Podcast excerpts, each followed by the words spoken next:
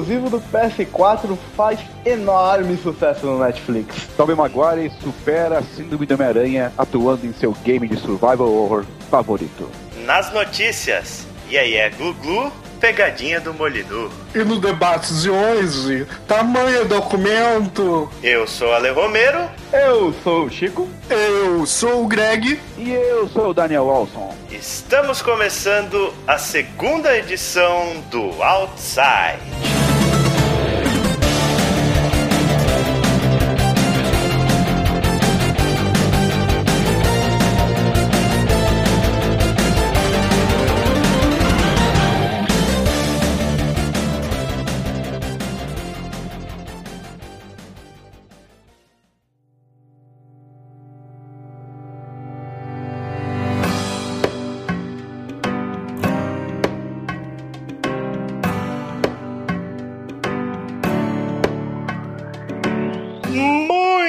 Bem, senhores. Estamos aqui de volta para mais uma edição do Outsite. Tarda, mas não falha, né? Demoramos um tempão para conseguir lançar o Outsite número 2. E antes da gente falar dos assuntos da pauta, a gente tem uma série de outros assuntos para falar a respeito do Anaplay, né? É, nós agora estamos finalmente expandindo os nossos horizontes é, a gente estreou nessas últimas semanas o nosso canal no twitch.tv. Agora faremos streamings de jogos, é, jogaremos juntos com vocês, batendo papo e tudo mais. A gente já fez o streaming do Green Fandango, já fez de Darkest Dungeon, que é um jogo que a gente vai falar hoje no podcast. The Order a gente fez do começo ao final.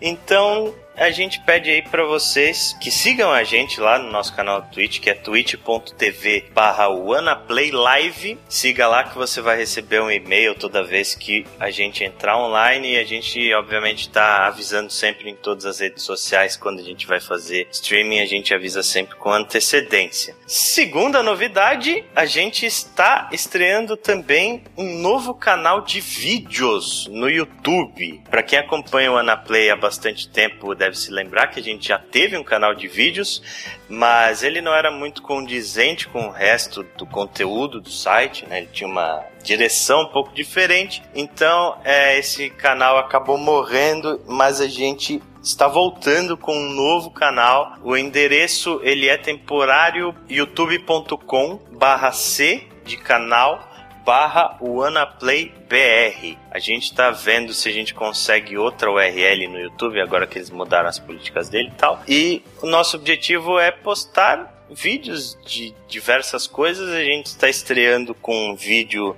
de Apotheon num quadro chamado Em 15 Minutos. E o mais legal é que esses vídeos serão semanais. A gente vai lançar vídeos toda segunda-feira. Compromisso com vocês, a gente está assumindo essa periodicidade.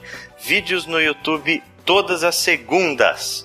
E o podcast a gente ficou um tempo afastado, né? Muitos problemas aí, a gente está mudando, inclusive, um pouco do formato de áudio e tal, para dar uma facilitada na edição, porque estava difícil conciliar a vida pessoal com o podcast, mas a gente não quer parar de lançar o podcast e a gente também não quer que saia um podcast por século, né? Então, os podcasts eles serão quinzenais e eles sairão às sextas-feiras. Provavelmente a gente deve revezar entre o Outsite e o Anaplay, passar na frente um ou outro dependendo da situação, né? Caso a gente tenha uma pauta mais urgente para discutir, a gente vê qual é o podcast que se enquadra melhor, mas a priori vai ser isso aí. Uma quinzena o Outsite, na outra quinzena o Anaplay. Vamos pra pauta? Vamos pra pauta. Lá. Vamos lá. Vamos pra pauta.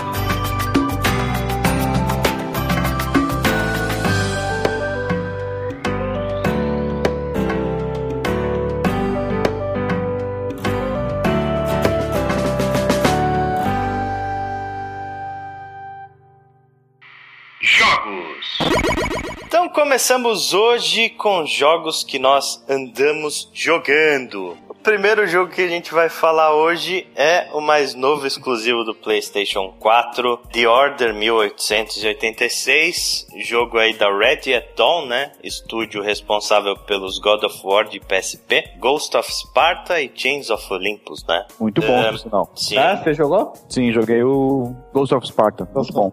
E o Chains Ah, of. Olympus não cheguei a jogar, mas disse que é melhor ainda que o Ghost of Sparta. Bacana, bacana. Pois é, eu sempre ouvi falar muito bem desses jogos do PSP e a Red Dead Dawn ela teve o seu primeiro desafio de fazer um jogo grande, né? Que, que a gente tem a dizer a respeito dele? Primeiro de tudo, falando um pouco sobre o plot do jogo, é, a história de The Order ela se passa na era vitoriana, já um tema que tá ficando meio manjado por sinal, né, cara? Muitos jogos saindo aí com esse tema de era vitoriana e ele é num uma realidade alternativa, meio steampunk. É, e o jogo conta a história de uma ordem de cavaleiros que é descendente dos cavaleiros da Távola Redonda. Cada um dos cavaleiros ele tem um codinome relacionado ao cavaleiro que ele é o sucessor, né? O cavaleiro ancestral dele. Então você tem lá, por exemplo, o Sir Percival, você tem a Igraine, né, que é a esposa do Uther, que é o pai do Arthur. O personagem que você joga é o Sir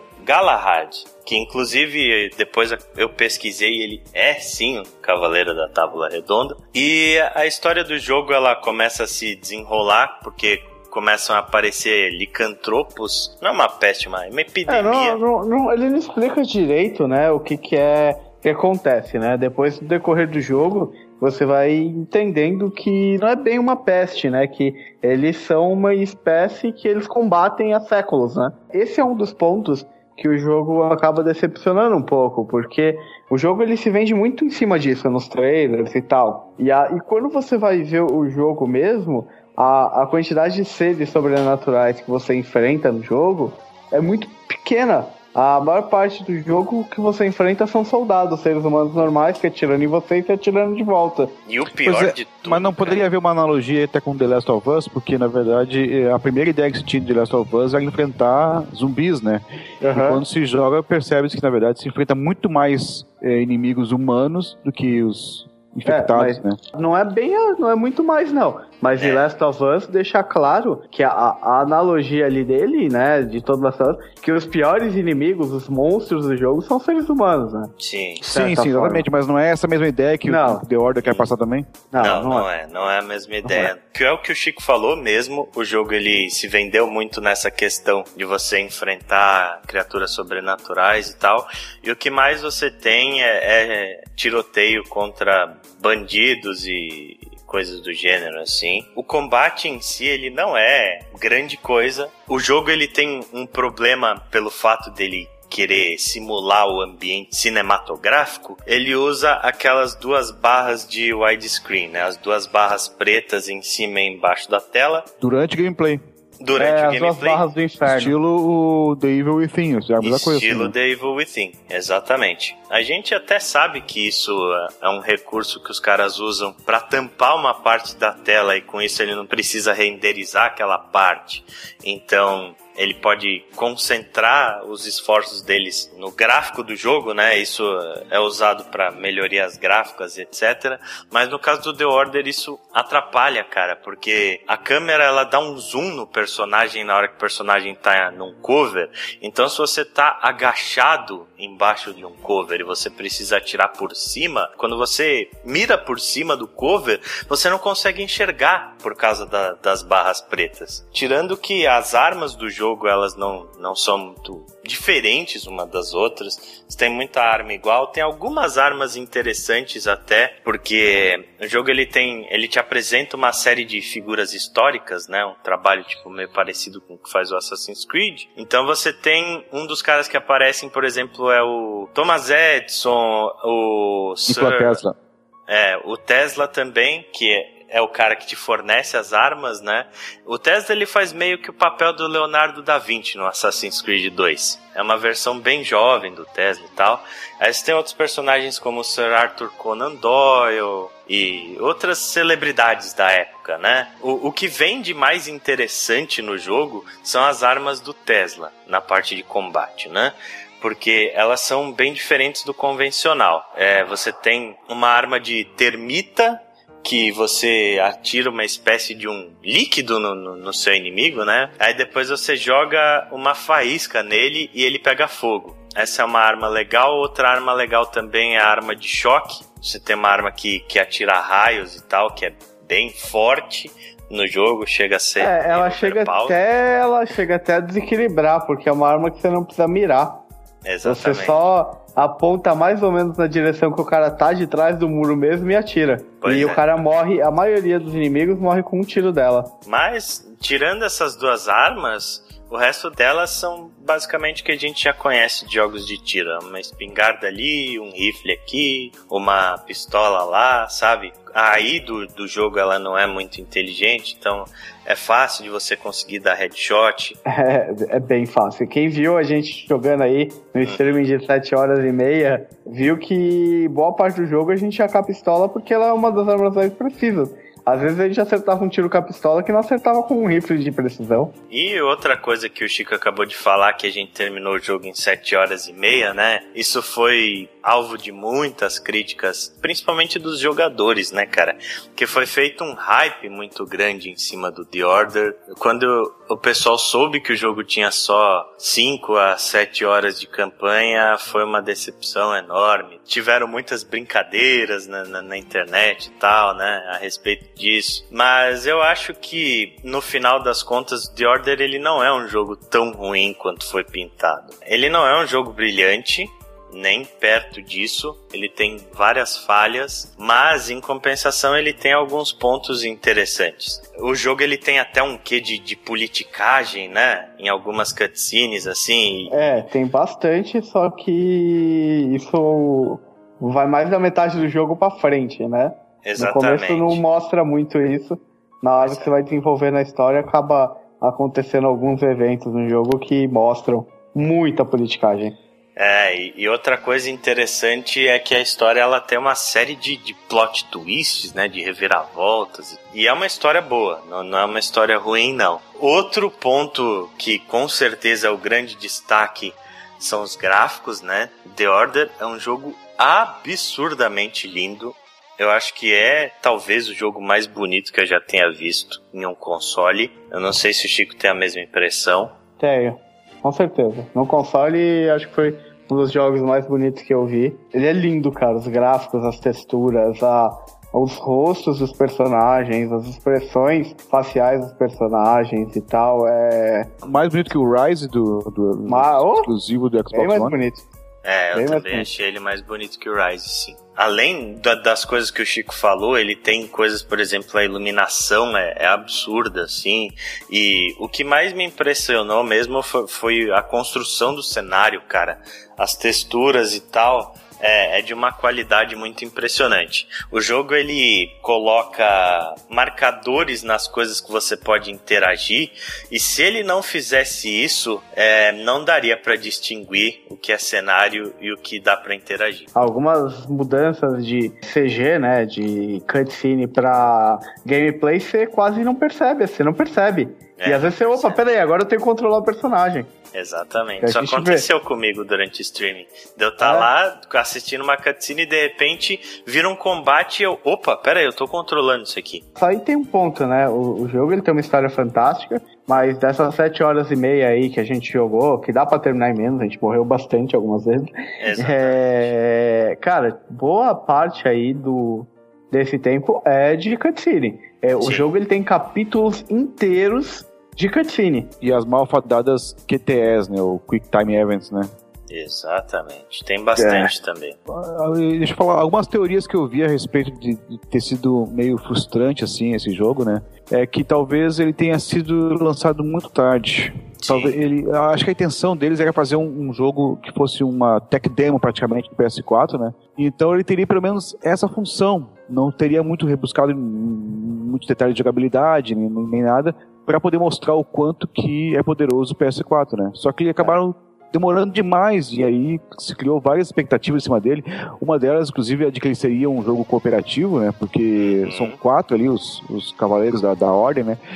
E no é. fim não era, e não é cooperativo. E depois. Poderia ser. É, e na maioria da, das cenas você tá em dupla. Grande maioria. Dificilmente você tá sozinho no jogo. Talvez a intenção é. fosse, mas aí eles quiseram cortar esse tipo de. É, de esse jogo ele foi bastante adiado, né? Foi. Ele foi anunciado numa das primeiras conferências que a Sony fez mostrando jogos para o PS4, bem antes do console sair, inclusive. Ele foi um dos primeiros jogos anunciados para o PlayStation 4.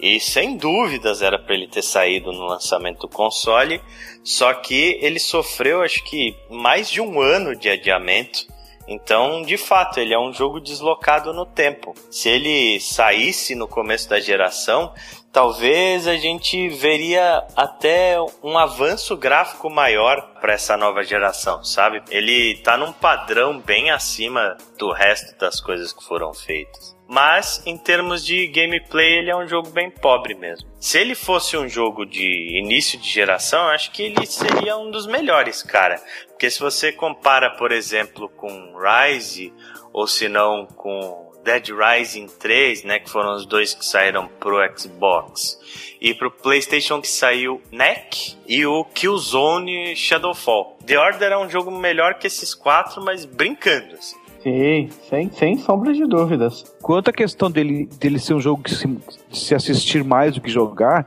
bom, isso é, uma, é, uma, é um, uma discussão que já não é de agora, né? Porque ano passado, retrasado, com o lançamento do Beyond Two Souls, uhum. se conversou sobre isso também, né? Que é um jogo em que você interage bem pouco, né? E a experiência é mais assistir mesmo e, e, e cutscenes, vai cutscenes, né?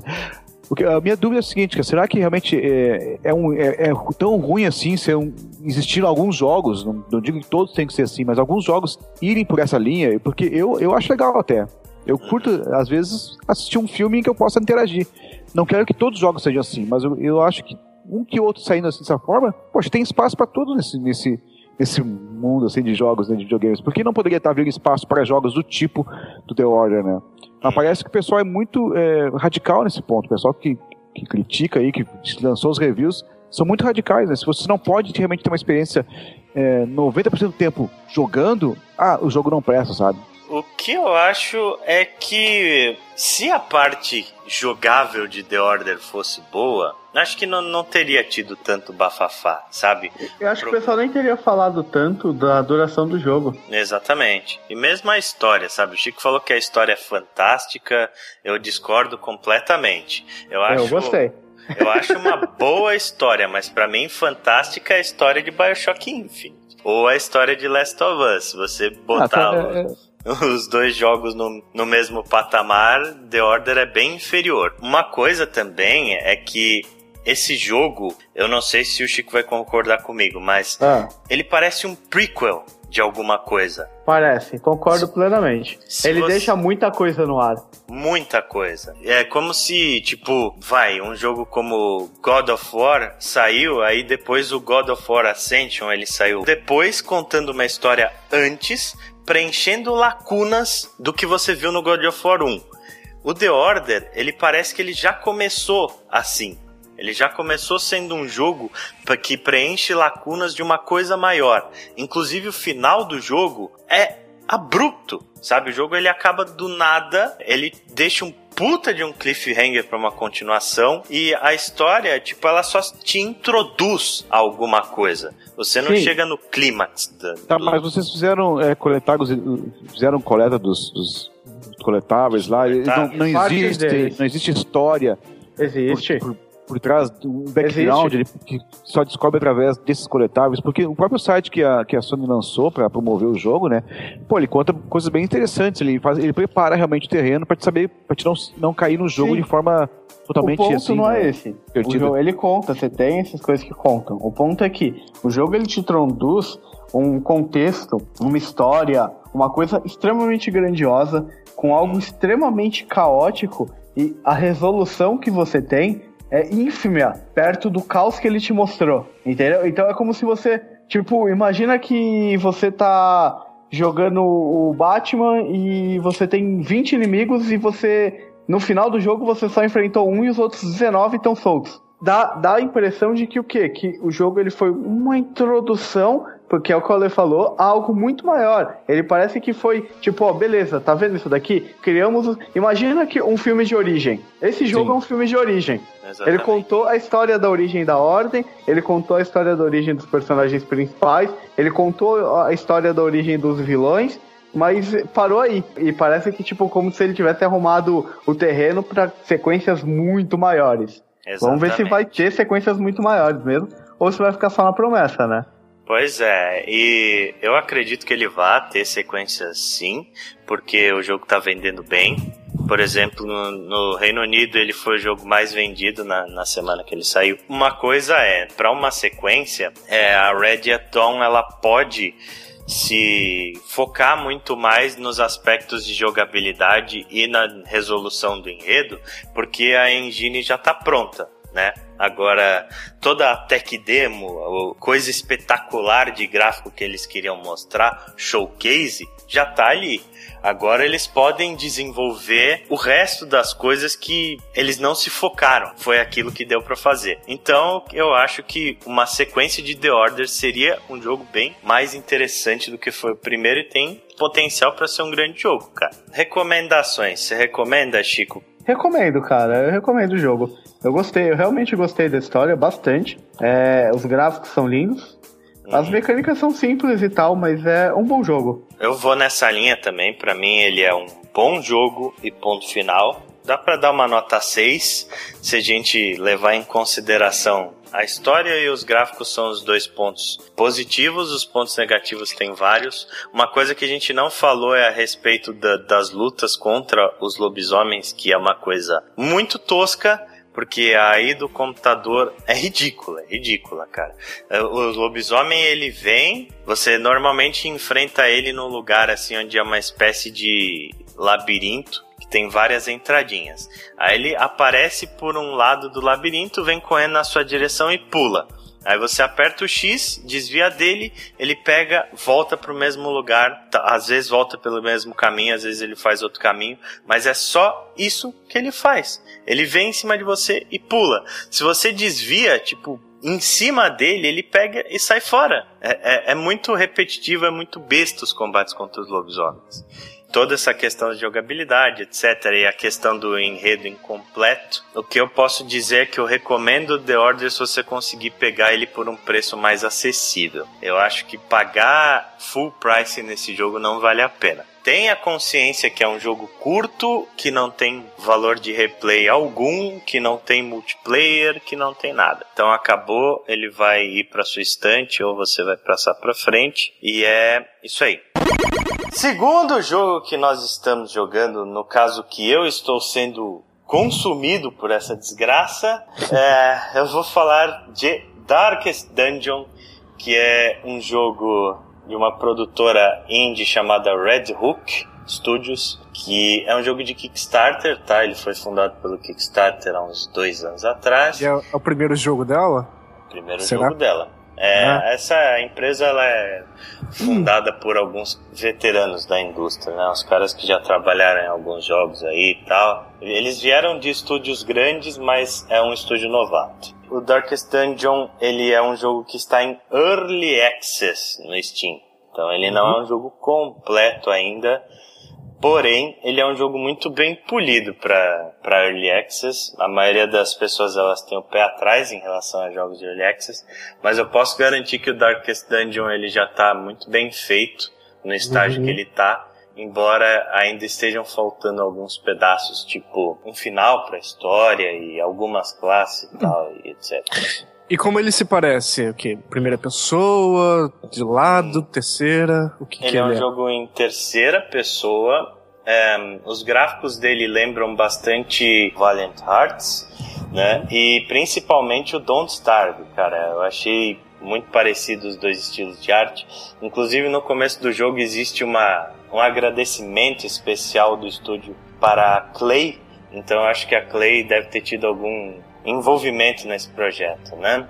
Uhum. E ele é um RPG é, estilo roguelike. Ele tem um enfoque bastante sombrio. Os mapas eles são gerados de forma aleatória e o jogo ele tem permadeath, né? Você tem grupos de personagens quando esses personagens morrem, você não consegue mais voltar com eles.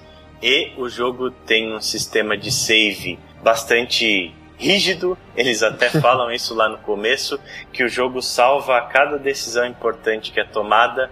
Então, seu personagem morreu, ele morreu mesmo. não tem chororô.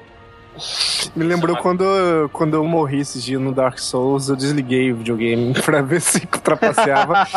quando eu liguei de volta, ele gravou a minha morte, assim. Ah, eu já eu fiz morrendo também, de novo. Cara. Eu já fiz. Eu tava morrendo tanto no Dark Souls que eu vou, eu vou sacanear esse jogo. Quando ele foi receber o último golpe, o inimigo, eu peguei e desliguei, botou um on-off do PS3, cara. Eu falei, ah, Vou gravar esse último golpe aqui só de só, Exatamente, só quando eu liguei o PS3 voltou o jogo, exatamente no mesmo ponto pra levar a espadada do inimigo, cara. Incrível, cara.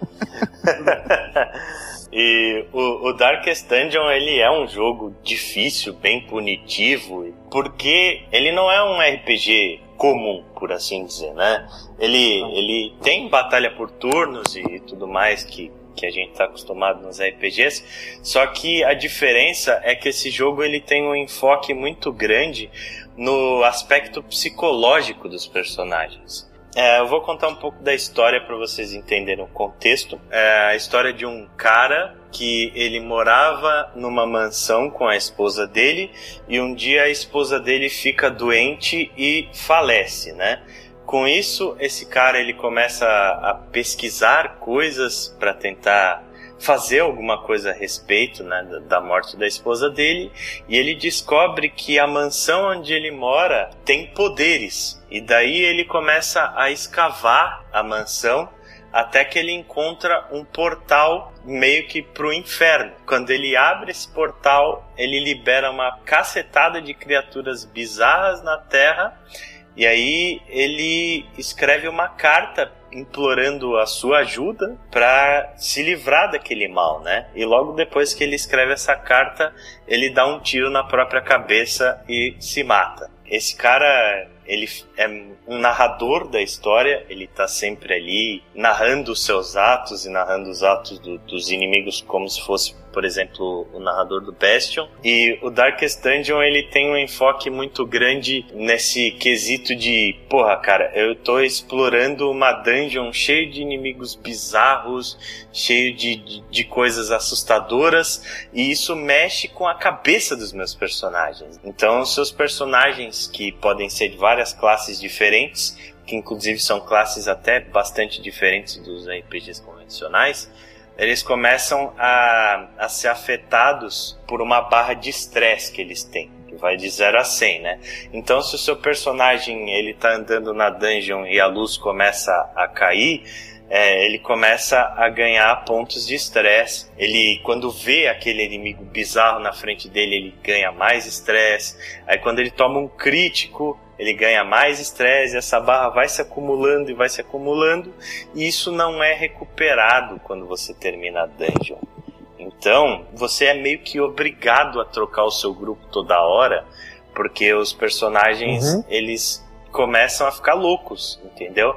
Então, se a sua barra de estresse chega no nível máximo, por exemplo, o seu personagem entra em conflito e normalmente ele adquire alguma personalidade paranoica de repente o seu cara ele fica sadomasoquista, daí ele quer, ele quer ir pra frente do grupo toda hora para tomar porrada, sabe? não, não aceita cura, às vezes ele fica pessimista e aí ele começa a falar um monte de bosta o tempo inteiro que começa a aumentar o estresse dos seus outros personagens. Isso é uma coisa muito interessante. Sabe? Eu acho que isso, que isso é o pouco que eu joguei isso é uma coisa que torna o jogo realmente mais difícil. Né? Uhum. Porque você vai lá, se mata, tal, a, consegue chegar num ponto e, cara, parece que seu esforço foi pro saco, porque muitas vezes você tem que jogar todos os carinhas fora. Dá muita frustração, cara, às vezes. Achei é. o plot também bem sinistro, bem maneiro também. É, é, cara, é um jogo muito interessante em, em, vários aspectos.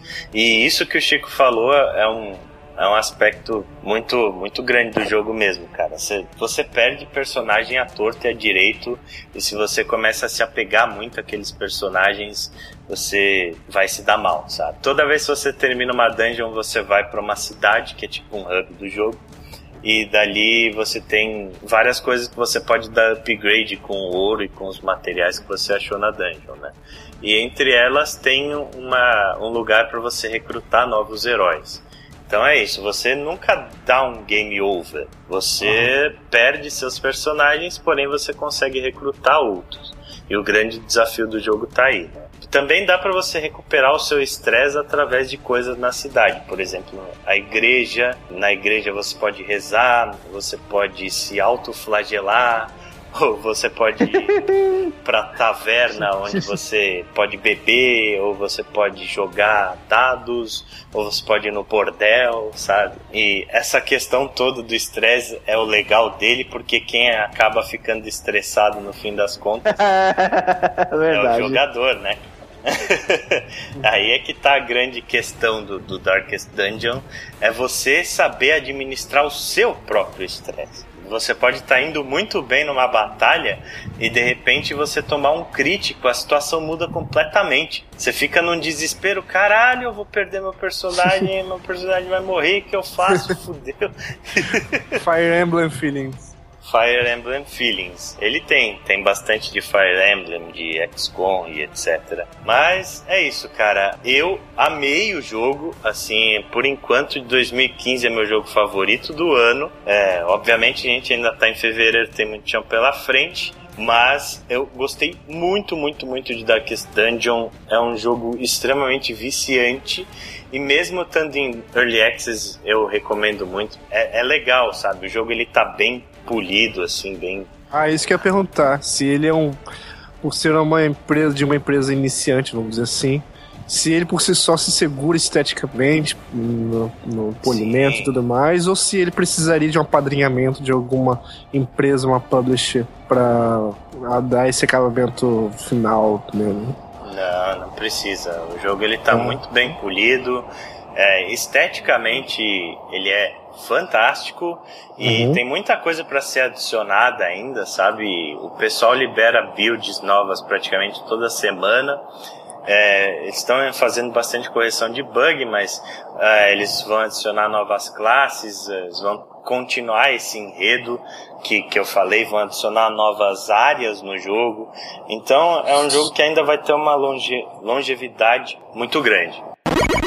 Então, Life Strange. Life Strange é um jogo que talvez alguns possam não ter ouvido falar, uh, mas acredito que sim, que o público do Wanna Play eu acho que, que é bom em conhecer jogos que também não sejam tão divulgados assim hum. que foi o caso do, desse jogo pela Dontnods, né? Que é a produtora do Remember Me, que inclusive a gente sente muito que esse era o jogo certo, de tamanho certo para ela, né?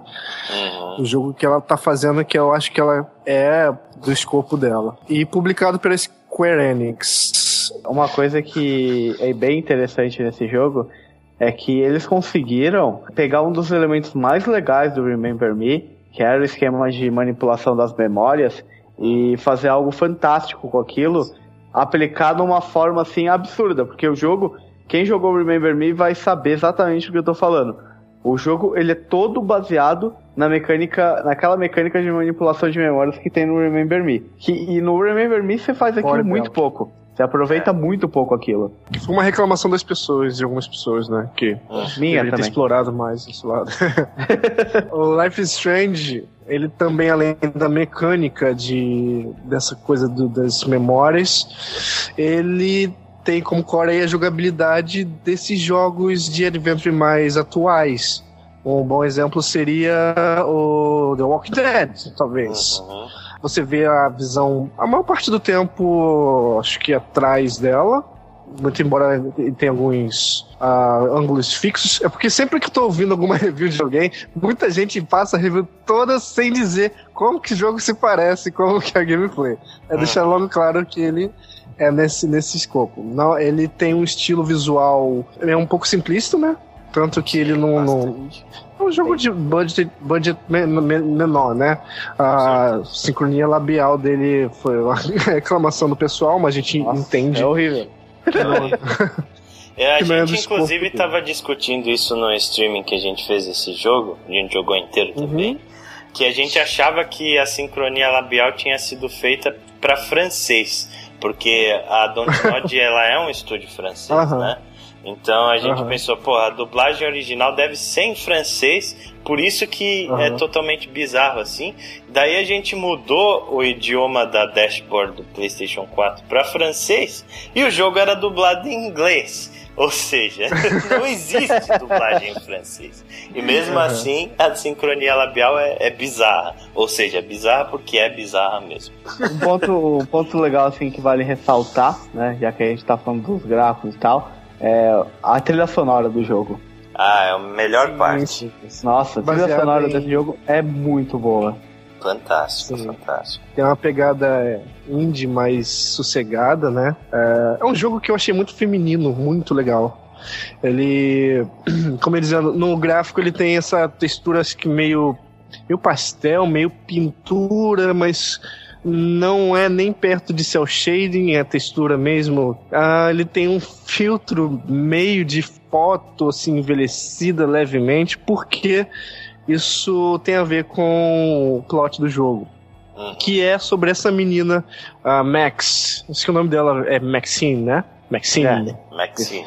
Ela retorna. O que, como é um jogo baseado em história, a gente não, vai, não pode dizer muito, porque o que foi dado até agora é tão pouco que a gente vai estar estragando se a gente disser muita coisa sobre o plot dele. Mas o que eu posso é, dizer. Lembrando que é um jogo episódico, tá? Episódico. episódios. Isso, e não é desses Resident Evil, não. É, não, é, não é Resident Evil, não. Vai sair, e... vai demorar.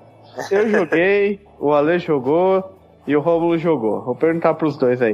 O que que, vocês jogando o primeiro episódio, o jogo conseguiu te empolgar a ponto de ficar ansioso para jogar o próximo episódio? É, eu achei que ele, assim. Esse aqui é o primeiro capítulo. Ele é como se fosse um grande prólogo para mim. Eu acho que ele deixou claro quem é quem, o que, que. o potencial do que pode acontecer, quem são essas pessoas, que segredo algumas escondem.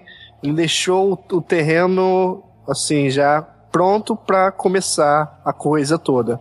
Mas o, o, grosso mesmo, a coisa mesmo a gente não viu ainda, mas é bem animador. Eu fiquei animado pro próximo episódio. É, eu concordo completamente com o Greg. Meu pensamento é esse também. É, uhum. Fala mais um pouco do plot então, Greg. Continua falando. A Maxine é, é a garota que retorna à sua cidade, onde ela nasceu, né? Depois de cinco anos, na Arcadia Bay, em Oregon. Uhum. Lá ela vai fazer é, essa faculdade de fotografia então o jogo se baseia no ambiente de estudo dela lá dentro, né? Uh, o que a gente pode avançar um pouquinho e dizer é que ela descobre que tem essa, essa, esse poder de manipular o tempo. Então o jogo ele se baseia muito, aí já falamos da mecânica, é, muito na coisa de você é, presenciar uma situação e depois voltar ela toda para ver o que, que você pode fazer a favor, a seu favor ou a favor de alguém, depende do que você quer daquela situação. É, isso é representado por uma espiral na, na, no canto da tela, onde você segura um botão, no caso, no caso quando eu joguei era o L, e ele rebobina a cena. As cenas são marcadas por lugares pontuais nessa espiral, espiral do Dreamcast. é, que você pode avisar, ó, aqui começou essa cena importante. Tem um pontinho aqui. Então você pode escolher esses pontos para você, a partir dali, tomar um, um caminho diferente. Parece uma é, Back to the Future no, no, in the Shell. É... O interessante é que se você comparar, por exemplo, com a mecânica do Remember Me, que era uhum. muito parecida, né? Você via uma Sim. cena dentro da memória do cara até o final, aí você podia rebobinar aquela cena e interagir com vários objetos. Só que no Remember Me só existia uma solução para cada puzzle. Né? Isso Sim. era um grande puzzle, esse Memory Remixing, que você tinha que encontrar a solução final. No caso do Life is Strange, existem várias decisões diferentes que podem ser tomadas ali e uhum. elas mudam bastante o rumo da história. Né? É, inclusive o jogo ele te dá um alerta toda vez que você toma uma decisão importante. Ele fala: é, você realizou uma ação que irá ter consequências no futuro. Você pode rebobinar caso você queira fazer algo diferente. E, e, o legal é que tem alguns momentos que você toma uma decisão, aí ela vira e tem um pensamento falando: puta que pariu, mas eu vou me fuder com tal coisa se eu fizer isso. Aí você rebobina e fala, pô, peraí, então não é pra fazer isso, né? É, Vai todo é, felizão, todo pimpão. errada. É, aí é. você volta e toma outra decisão. Aí ela vira e fala, porra, não devia fazer isso por causa daquilo, daquilo, daquilo. Aí você vira e você começa a perceber que boa parte das decisões do jogo não existe uma decisão certa ou uma errada, uma decisão boa, Sim. uma decisão ruim. Tem é, muita coisa cinza. Vai ter uma consequência. A Sim, diferença é, é qual ele... consequência que você quer levar nas costas. Aí que ele herda essa coisa do Walking Dead que é, é mais, meio que um simulador de situações de merda. Como você... É, mas, realmente faz diferença isso aí, porque no Walking Dead a gente volta e meia tem aquela mensagem, né, de que o fulano vai se lembrar de tal coisa, mas Sim. no fim das contas não dá muita diferença. São, é, são pequenos arcos que se concluem logo ali na frente. No, no Life Strange você não sabe. Às vezes você não vai nem saber se eles já se completaram ou se ele ainda vai se completar no mesmo episódio ou se vai ser no próximo episódio. Acredito que a maioria dos que a gente tenha tomado, porque são muitos, sejam nos próximos episódios. Inclusive aparece uma tabela enorme no final das suas decisões e dos outros. No Walking Dead era uma listinha pequena, nesse é uma lista enorme de coisas é, que Páginas e páginas, né, cara? Sim. É muito bizarro. Então o valor de replay é bem interessante do jogo, porque você. ele não é tão explícito no que exatamente está mudando na história, e você, depois que a gente tiver entregue esse, todos os episódios, a gente pode revisitar de novo e fazer de formas diferentes e ir curtindo o jogo. E vamos ver o que, que de que forma drástica vai mudar o jogo ou não, né? Mas eu acho que a natureza real do jogo ainda não foi revelada. Sim, com o final do jogo que ele dá uma deixa ali, mas eu acho que vai acontecer muita coisa interessante. E eu também acredito que ele seja um jogo muito baseado em lugares isolados. Por exemplo, o primeiro episódio é igual no Walking Dead. O primeiro episódio era uma coisa mais baseada na diversidade. Talvez no segundo seja baseado em algum outro perímetro, né? De, de algum outro lugar. Talvez, não sei como eles vão fazer. Se você tem direito a voltar para a universidade nesse mesmo episódio, que seria interessante, já que hipoteticamente você tem um primeiro instalado, você deve ter a, a opção de voltar para lá, né, pra gente só que eu não sei o quanto de trabalho isso vai dar para eles para construir tanto tanto roteiro, né? Então eu tô muito curioso para vários tenho várias dúvidas em relação a esse jogo, mas deixou uma impressão muito boa. E uma notícia excelente, é Life is Strange, segundo informações que eu vi no Twitter, está vendendo bem. Então, um alívio aí pra, pra gente que, que gostou de Remember Me, que viu potencial na Don't Nod, mas viu o estúdio quase indo pra falência. Acho que dessa vez eles estão indo no caminho certo. Recomendação geral, eu acho, né? Todo mundo sim, recomenda Life sim, is Strange. Com certeza. Joinha. É. Joinha, joinha demais. Pô, Qual foi a duração desse primeiro episódio aí? Duas a três horas. Não, é, duas a três horas. Depende de, do quanto xereta você é. Isso, exatamente. Ele tem alguns coletáveis é, de principalmente documentos e coisas. Tem, tem um diário dela é. onde ela conta muita coisa, assim, sim, e é uma coisa sim. bastante pessoal e tal. É, eu, como eu tava jogando no streaming, eu não li nada do diário, então eu acabei terminando em Aham. duas horas, acho. É. Mas é, se você for mais xereta, acho que dá umas três horas.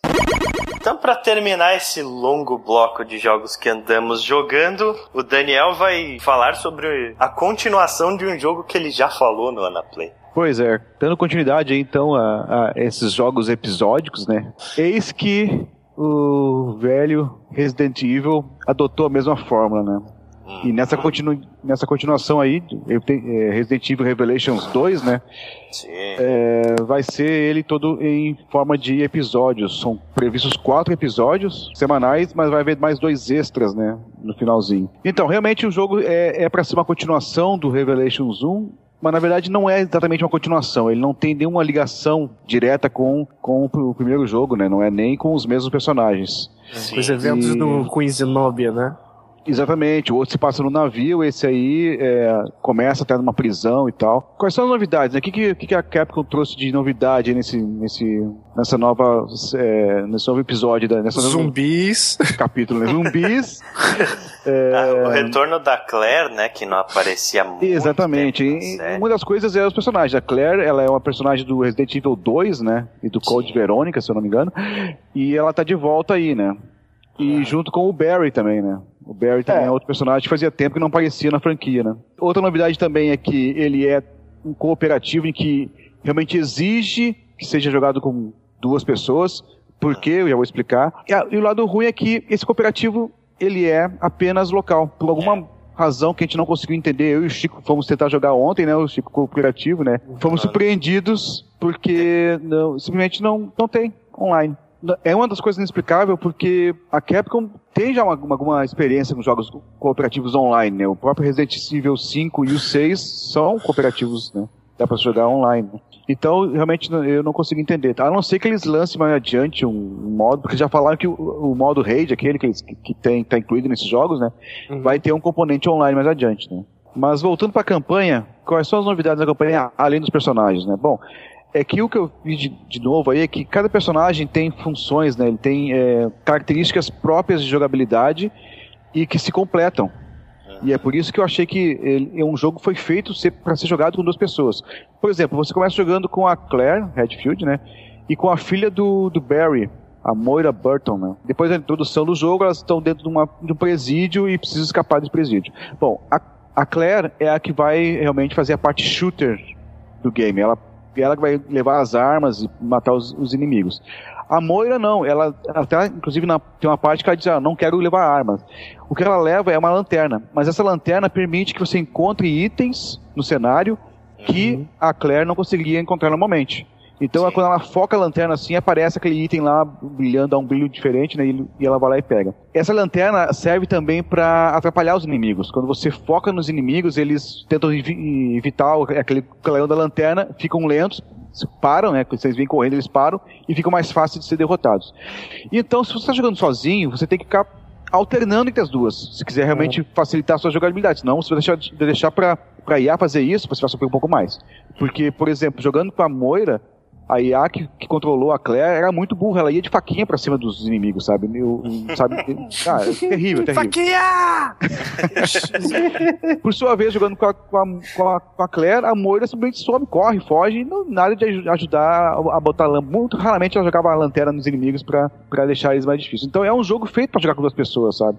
Só que só local é realmente não deu pra entender, sabe? Não deu é, e, e fica bem aquela tela Resident Evil 6, né?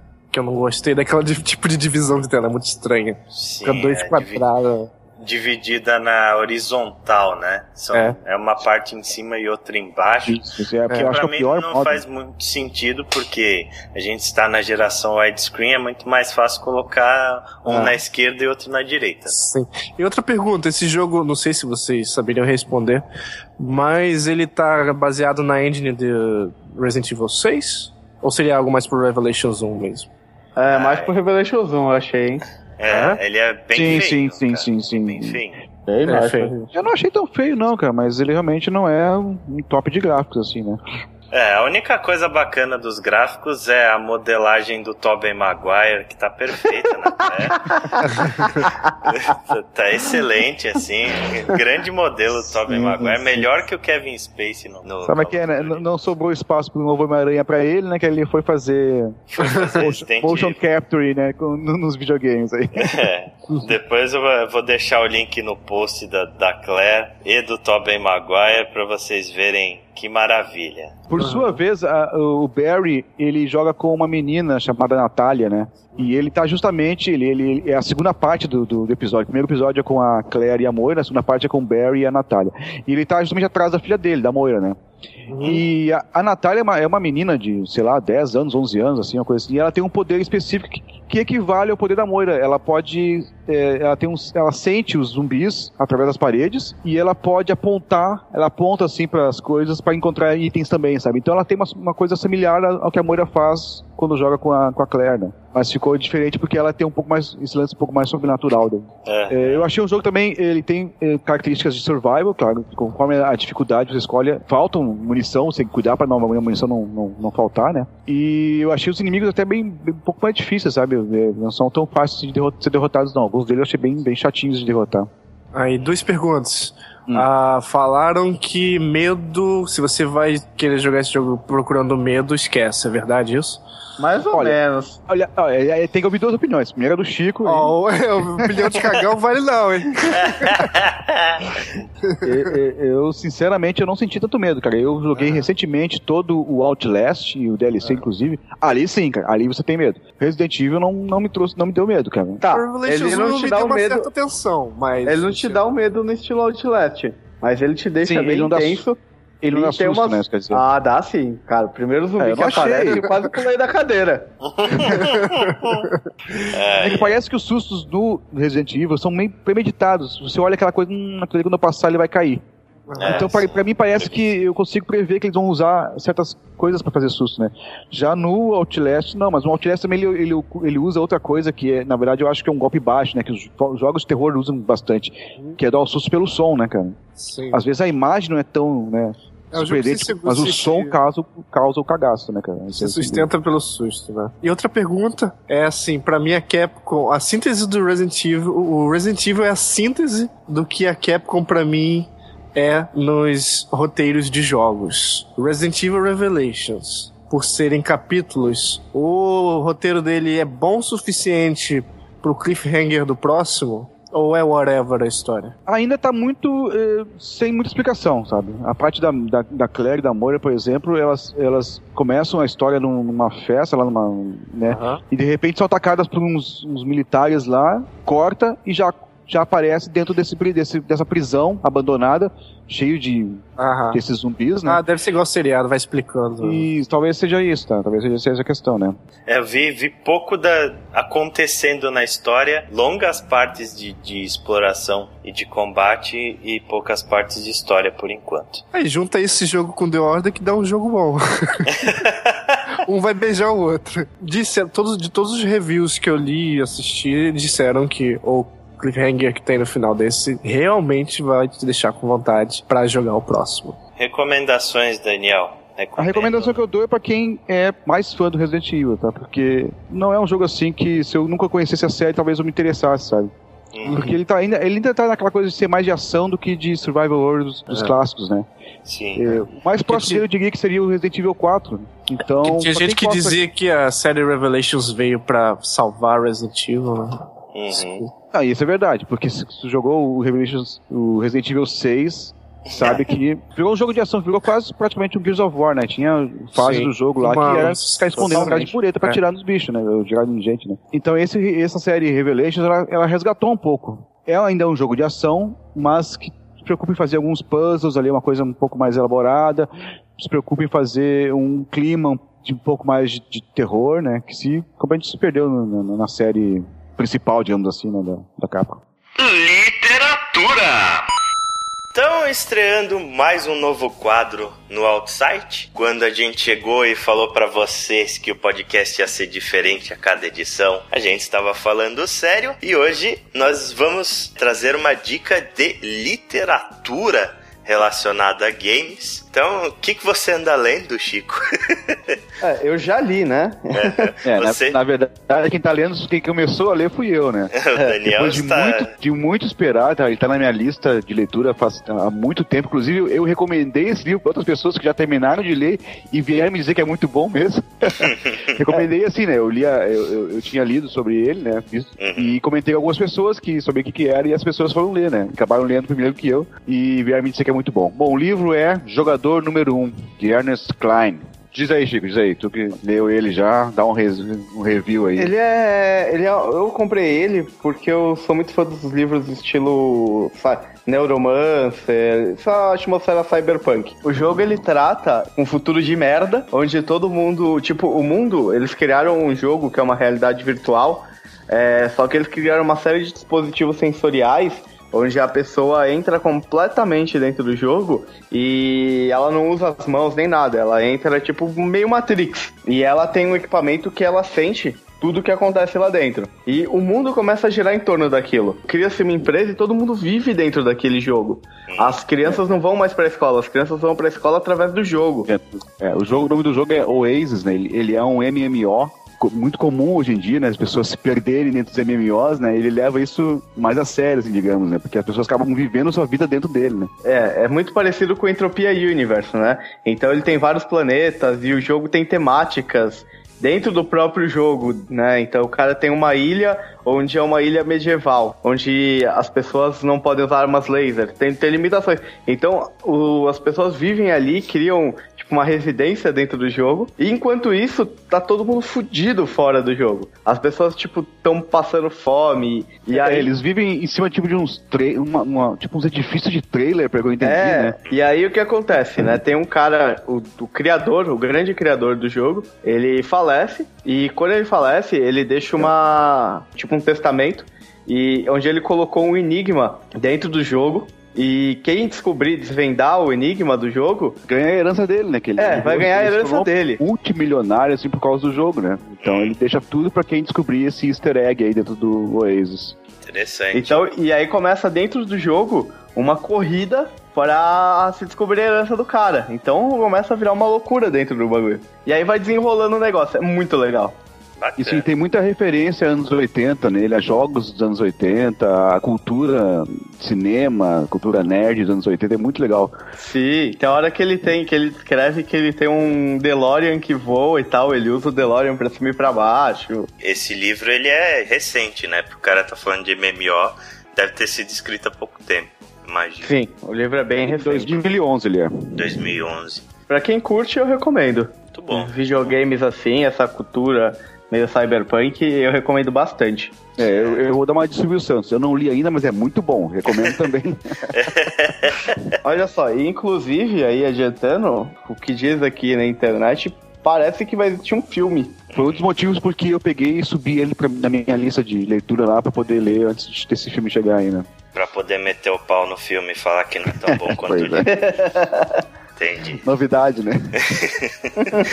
Beleza, então. Então fica aí a recomendação literária, o jogador número 1. Um. Notícias!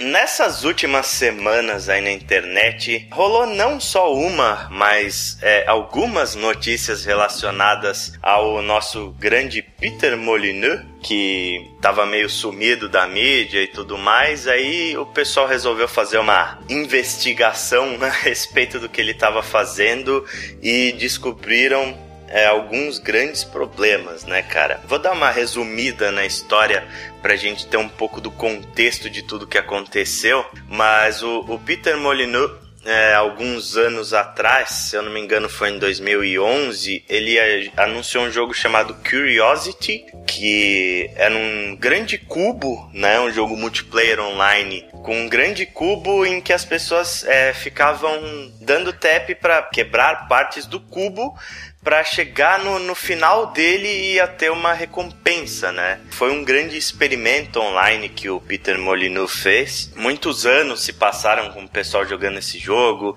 e ele falou que o prêmio que estaria no centro do cubo seria uma coisa que mudaria a vida da pessoa que seria o ganhador e etc e tal. Meio jogador número um. é, meio jogador número um. E aí em 2013, um menino de 18 anos chamado Brian Henderson ganhou o Curiosity. Ele foi a última pessoa a abrir o cubo e descobriu o que tinha lá dentro.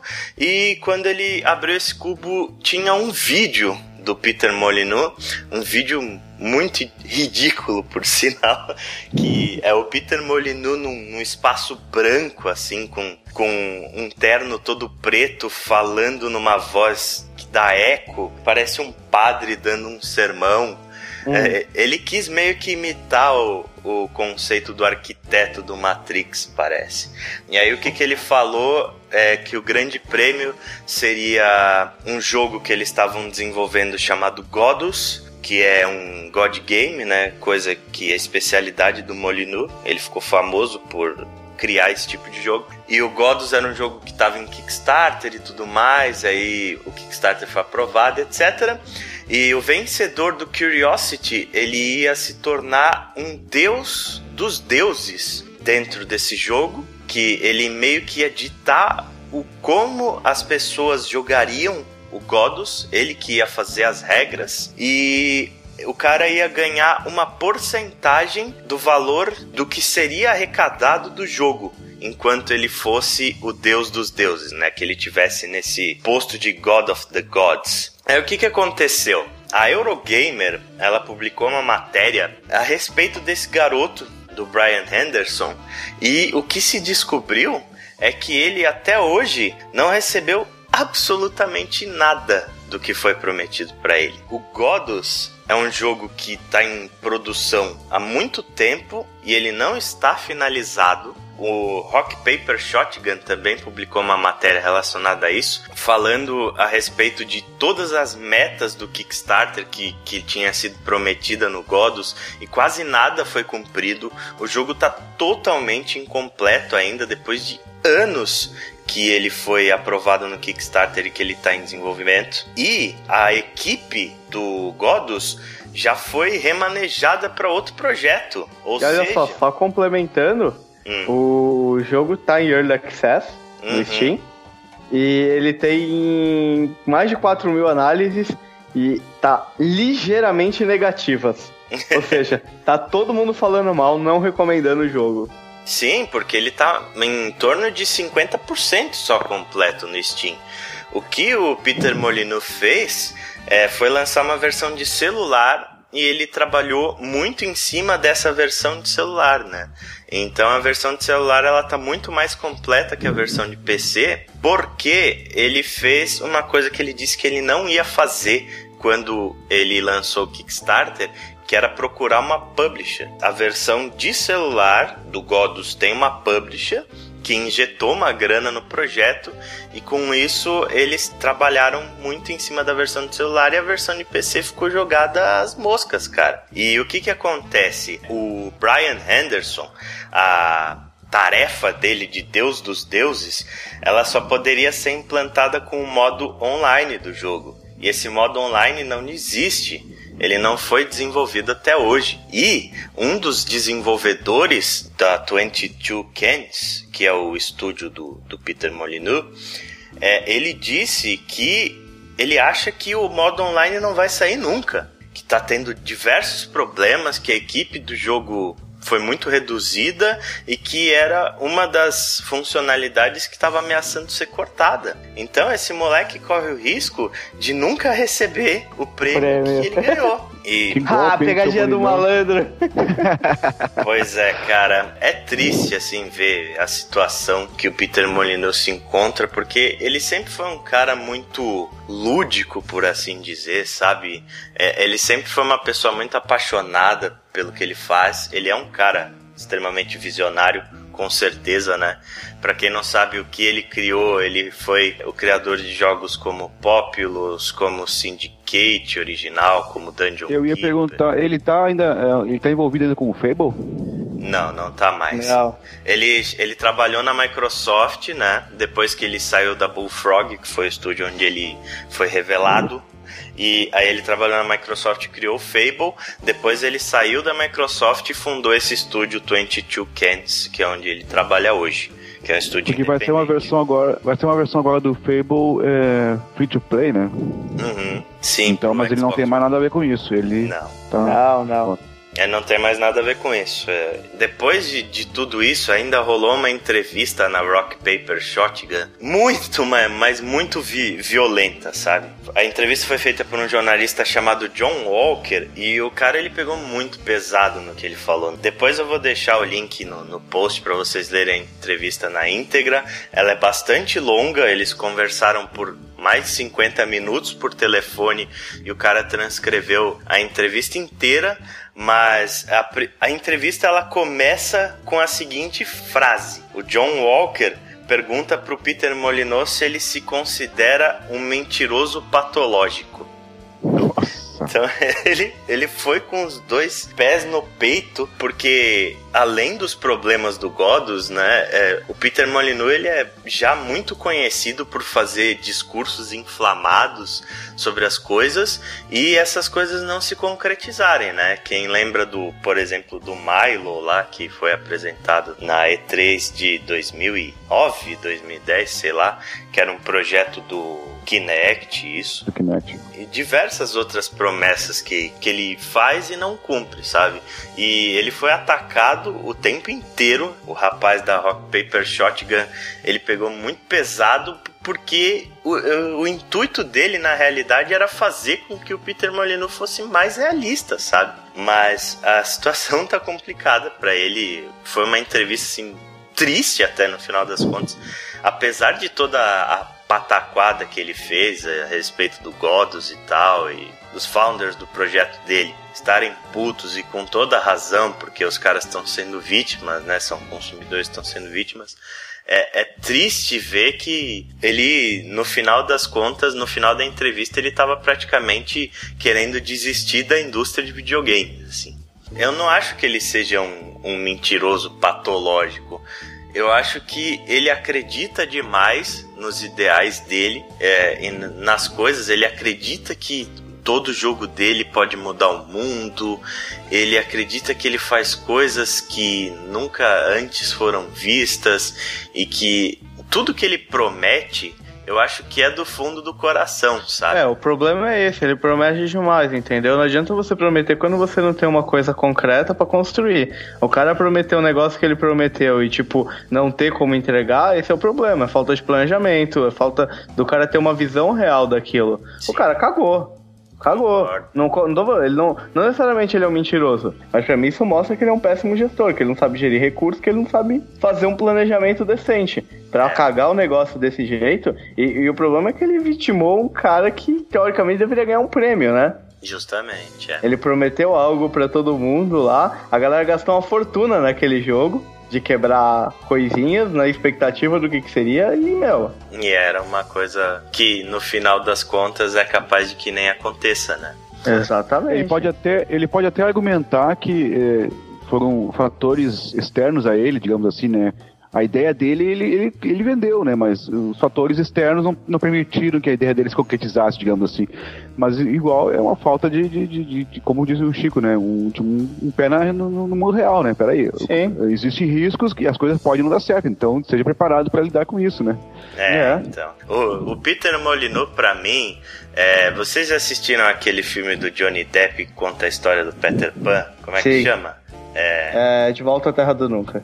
Em Busca da Terra do Nunca. Em Busca da Terra do Nunca. Isso. Sabe aquele cara que é o personagem principal, o escritor do Peter Pan, que ele vive no mundo dos sonhos, ele abre portas, ele vê unicórnios voando, uhum. e aí, tipo, ele vai brincar com os menininhos no parque, e as pessoas falando em volta dele, mas os caras estão te chamando de pedófilo, mas a sua mulher tá dando pra outro, e ele falando, não, mas não tem importância, que eu sou feliz, eu vou curtir a minha grama aqui.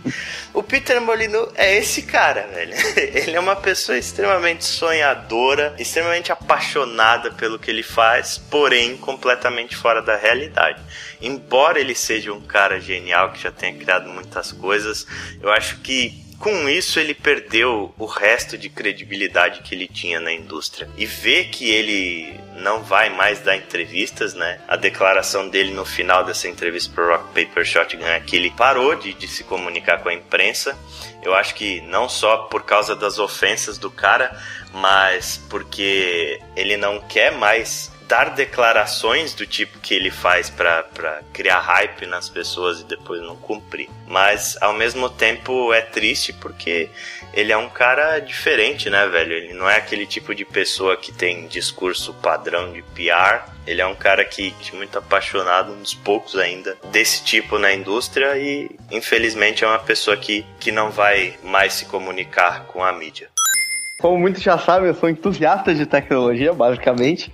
Uhum. E eu, eu caio muito, eu tô muito no hype de jogos com realidade virtual, com os óculos aí. Tô na expectativa. O grande problema é que eu, eu, ultimamente tem tido muito anúncio e pouca coisa concreta, datas saindo, né? Exatamente. né? Você tem o. Você teve o Morpheus da Sony, só que só na conversa. Você tem o Rift que tá aí só na conversa, só em dev kit há um bom tempo.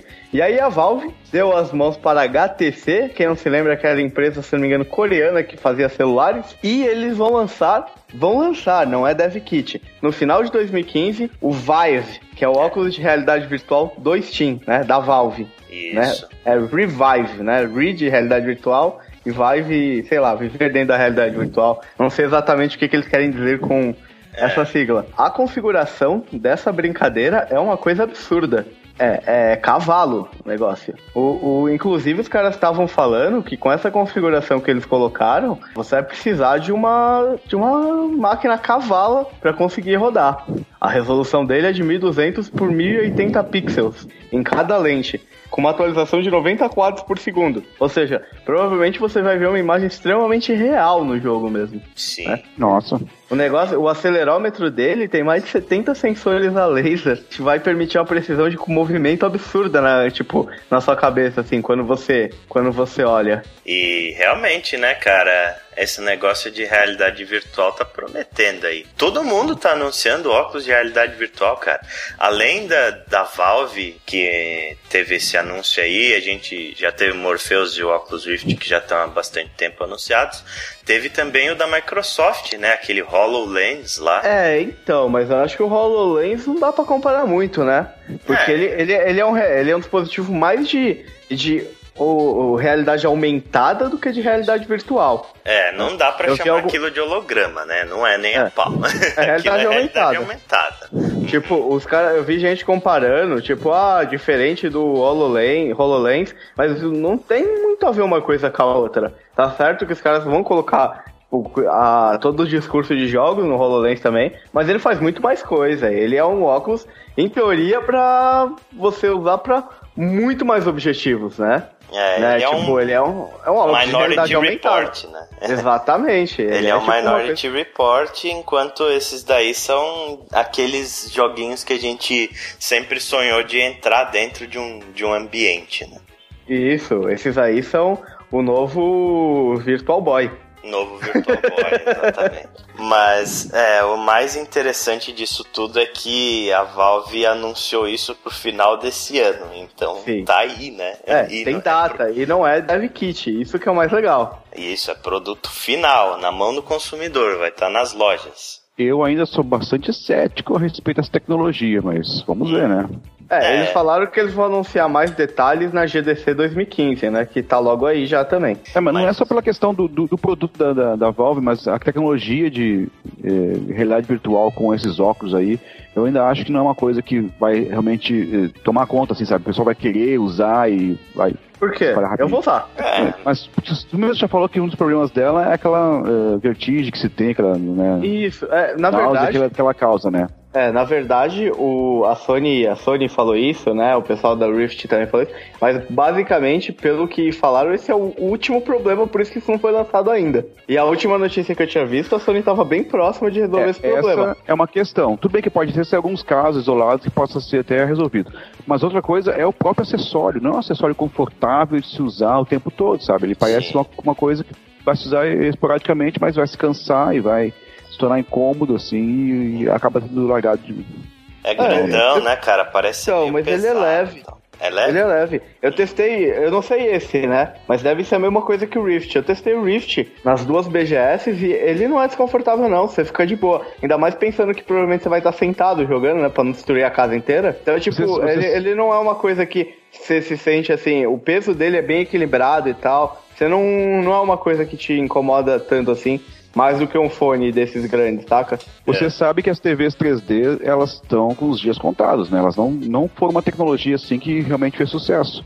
É, e um motivo justamente é por causa do acessório do óculos, que tem gente que não, não gosta de usar óculos. Eu, por exemplo, que uso os óculos, imagina botar um outro óculos por cima. Imagina colocar agora um aparelho como um, um esquema desse de, de realidade virtual por cima dos meus óculos, né? Imagina um binóculos em cima do seu óculos, né? Exatamente. Que é mais ou menos o que parece esses óculos de realidade virtual aí. Cara, eu não sei se vai pegar ou não. A gente já teve muitos exemplos de tecnologias revolucionárias que no final das contas não deram em bosta nenhuma, como foi, por exemplo, a questão dos sensores de movimento. Beleza, o Wii ele teve seu sucesso, teve, mas foi uma coisa que foi uma febre durante um tempo e depois ninguém tava mais nem aí, né? O Kinect virou isso também, virou um acessório de, de jogo de dança. Também teve os 3D implantados em jogos deram menos certo ainda que os 3D de filme. É muitas dessas tecnologias que a gente acha que vão revolucionar no final morrem porque o pessoal quer mesmo é sentar no sofá e jogar confortável, né? Mas por outro lado, se isso pegar, velho, não sei se vocês chegaram a ver o vídeo de anúncio do, do Revive. Já pensou você nesse tipo de experiência mesmo, assim? É, você dentro de um, de um mundo virtual, explorando um planeta com gráficos ultra realistas e, e coisas do gênero, assim, é, é assustador, cara. Ah, a ideia é, é muito legal.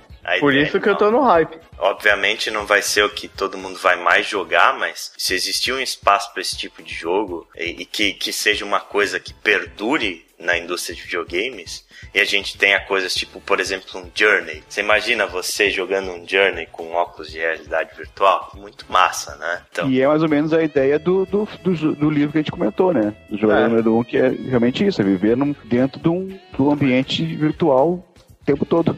Isso, exatamente. Imagina, imagina as possibilidades que isso daí traz, por exemplo, para um jogo de MMO tipo um Second Life da vida, assim, vai. Eu acho que, tipo, a evolução dessa tecnologia, dessas tecnologias de wearables combinado com essa tecnologia de realidade virtual, é uma tendência a uma coisa meio de livro, assim. Eu não acho que, tipo, essas coisas desses livros, assim, desse, dessa, o lance cyberpunk tá tão distante assim, cara. Pois é, pois é. Mas é, vamos ver, né? Final de 2015 está aí. Provavelmente esse vai ser o primeiro dos aparelhos que vai ser comercializado. Esperemos para ver se, o que, que é que vai acontecer. Debate! Então, estreando mais um novo quadro no Outsite, a gente vai fazer um debate aqui sobre um tema que foi levantado justamente por um jogo que a gente falou hoje, que foi o The Order, né? Muita gente chiou e fez piadinha e, e, se revoltou com o fato de um jogo de 60 dólares ter 5 horas de campanha e nada mais. E não ter multiplayer, não ter fator de replay, não ter nada. É isso, acabou, depois ele vai para sua prateleira. O que, que vocês acham?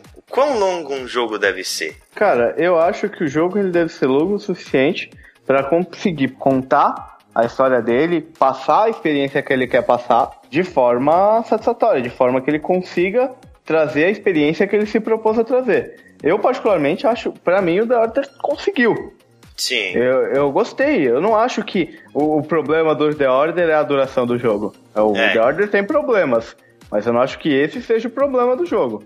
Mas sabe qual que é a grande questão aí da coisa? É o preço desse jogo. É um jogo de 5 horas custar 60 dólares pesa no bolso, né? É, é caro e a gente tem que pensar no seguinte também: não é todo mundo que tem condições financeiras de comprar tudo quanto é lançamento que sai.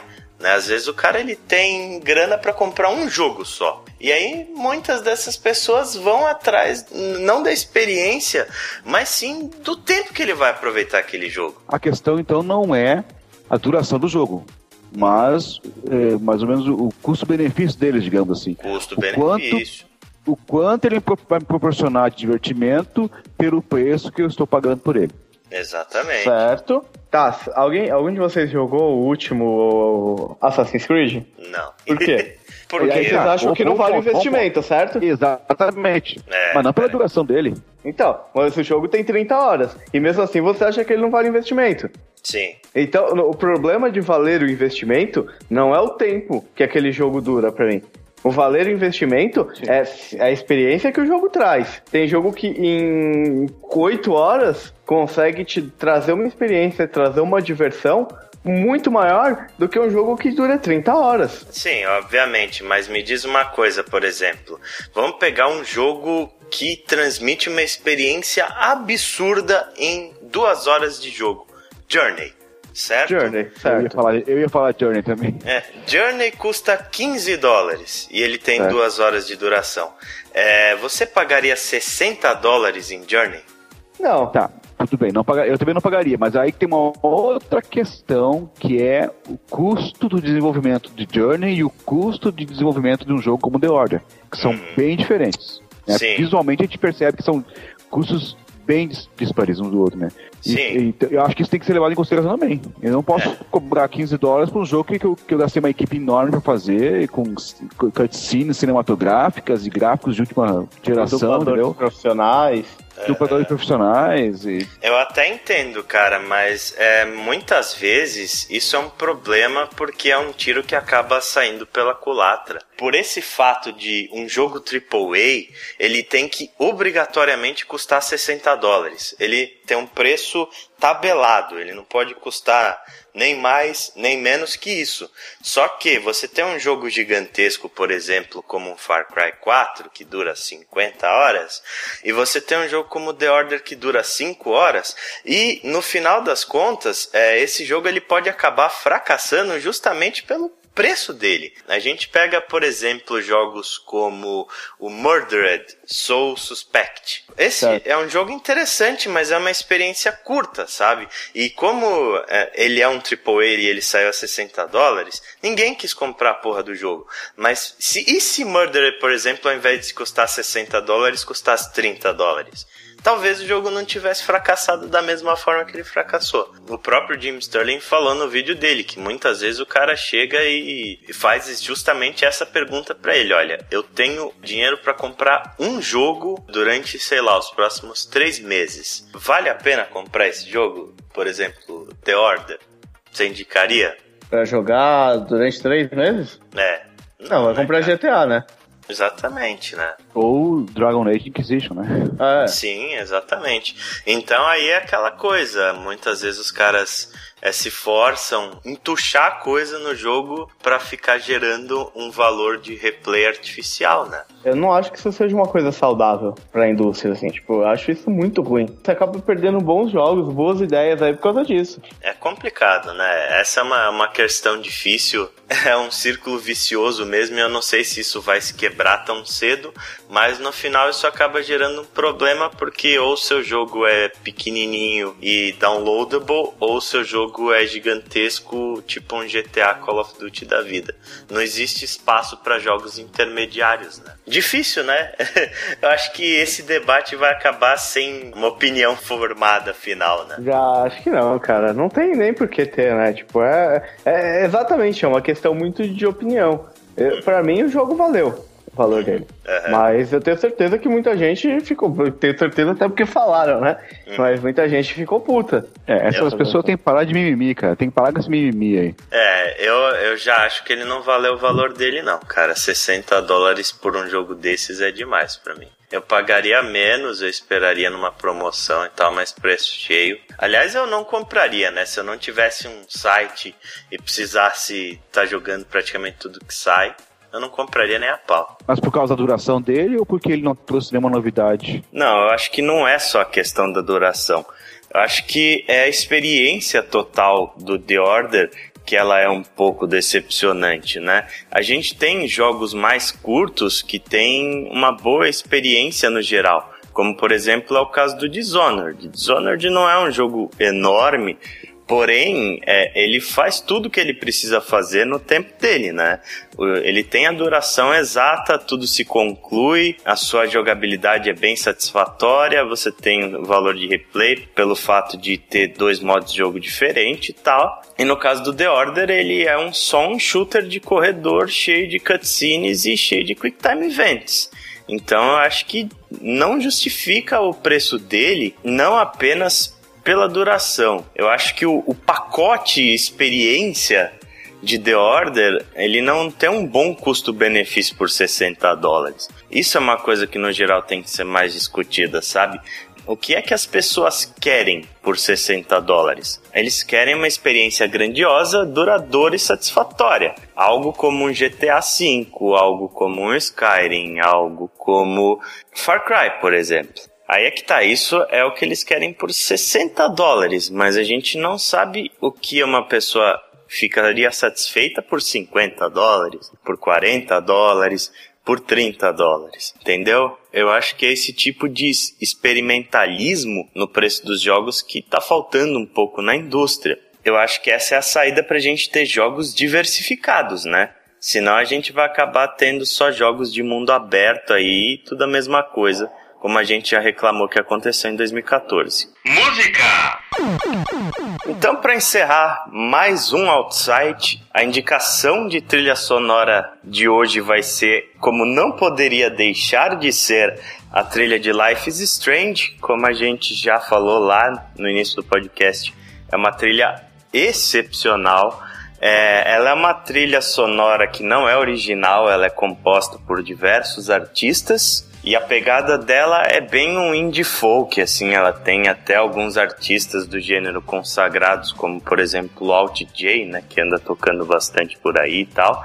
Mas a faixa que eu escolhi para tocar hoje aqui no fim desse outside é a faixa que é praticamente o símbolo da trilha de Life is Strange, a faixa que estava no trailer quando o jogo foi divulgado, que é a faixa Obstacles da banda Seed Matters, que é uma banda francesa, né? Provavelmente foi escolhida para trilha por causa da Don't Nod, que é, uma, é um estúdio francês e tal. Então essa faixa ela faz parte do álbum Someday We Will Foresee Obstacles, que foi lançado em 2005 e é para mim a melhor faixa da trilha de Life is Strange.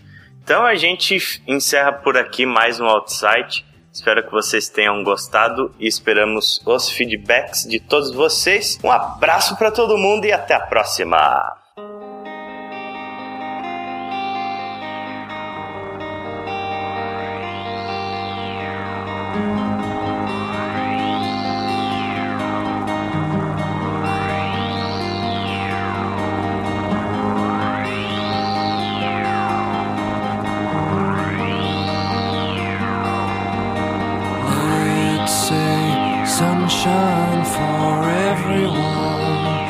as far as I can remember.